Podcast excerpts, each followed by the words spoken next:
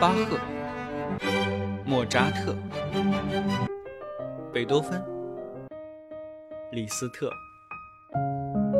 肖邦、德彪西。这里是显微镜下的古典音乐史，我是旧扎特，不是莫，是旧啊。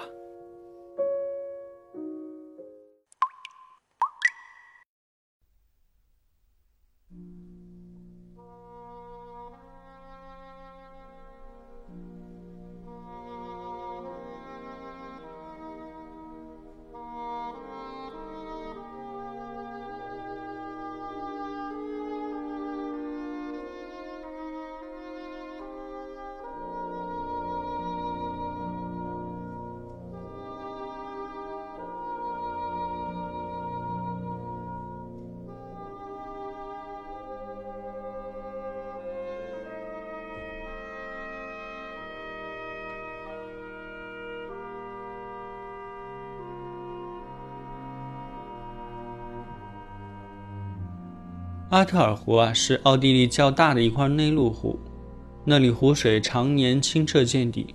旅游指南上说它是水上运动的天堂，同时因为有众多的静谧的休憩地啊，而备受世界各地的旅游爱好者青睐。阿特尔湖是许多历史悠久的重要游艇俱乐部和水上运动学校的起源地。为了纪念奥地利画家古斯塔夫·克利姆特。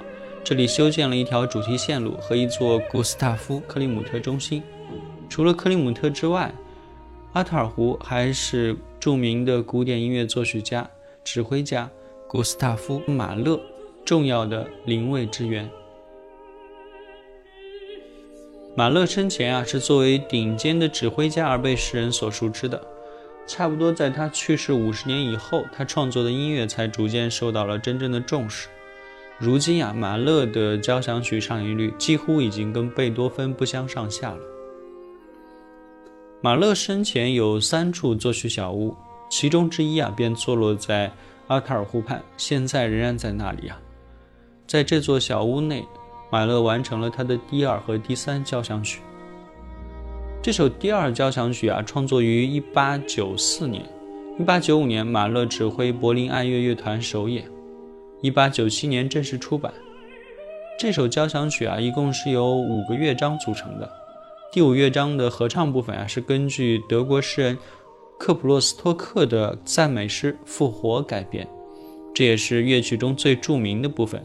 所以这首作品啊，也被人们称为《复活交响曲》。这首交响曲的每个乐章，马勒都做了标注啊。比如说第一乐章 C 小调。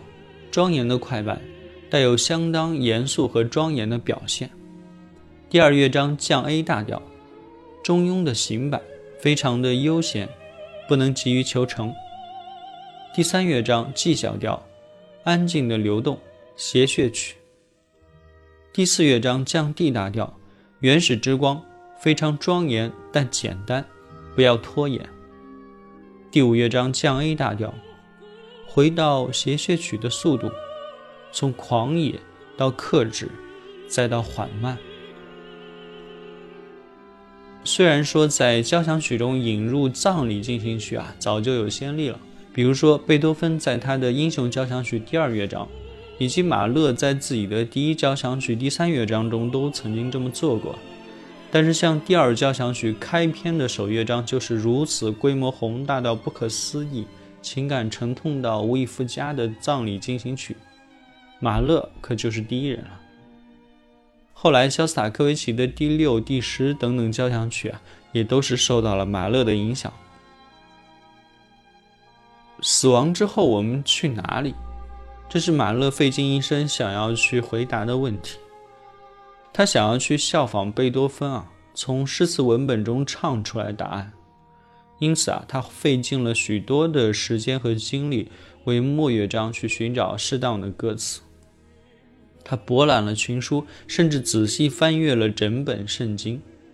直到后来，他去参加著名指挥家汉斯·冯·彪罗的葬礼，在安息礼拜中，他聆听到了克洛普斯托克所作的复活颂，才终于得到了他终生在寻找的满意的答案。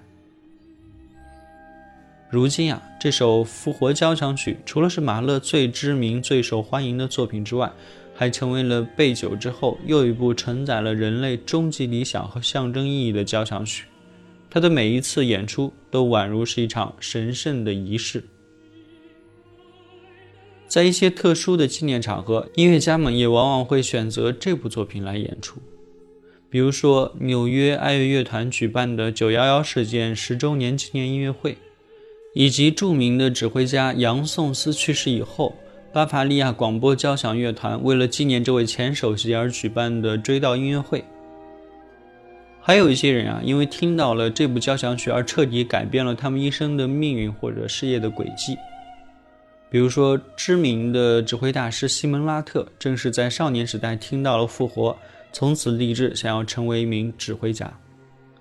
其中最具传奇色彩的要数。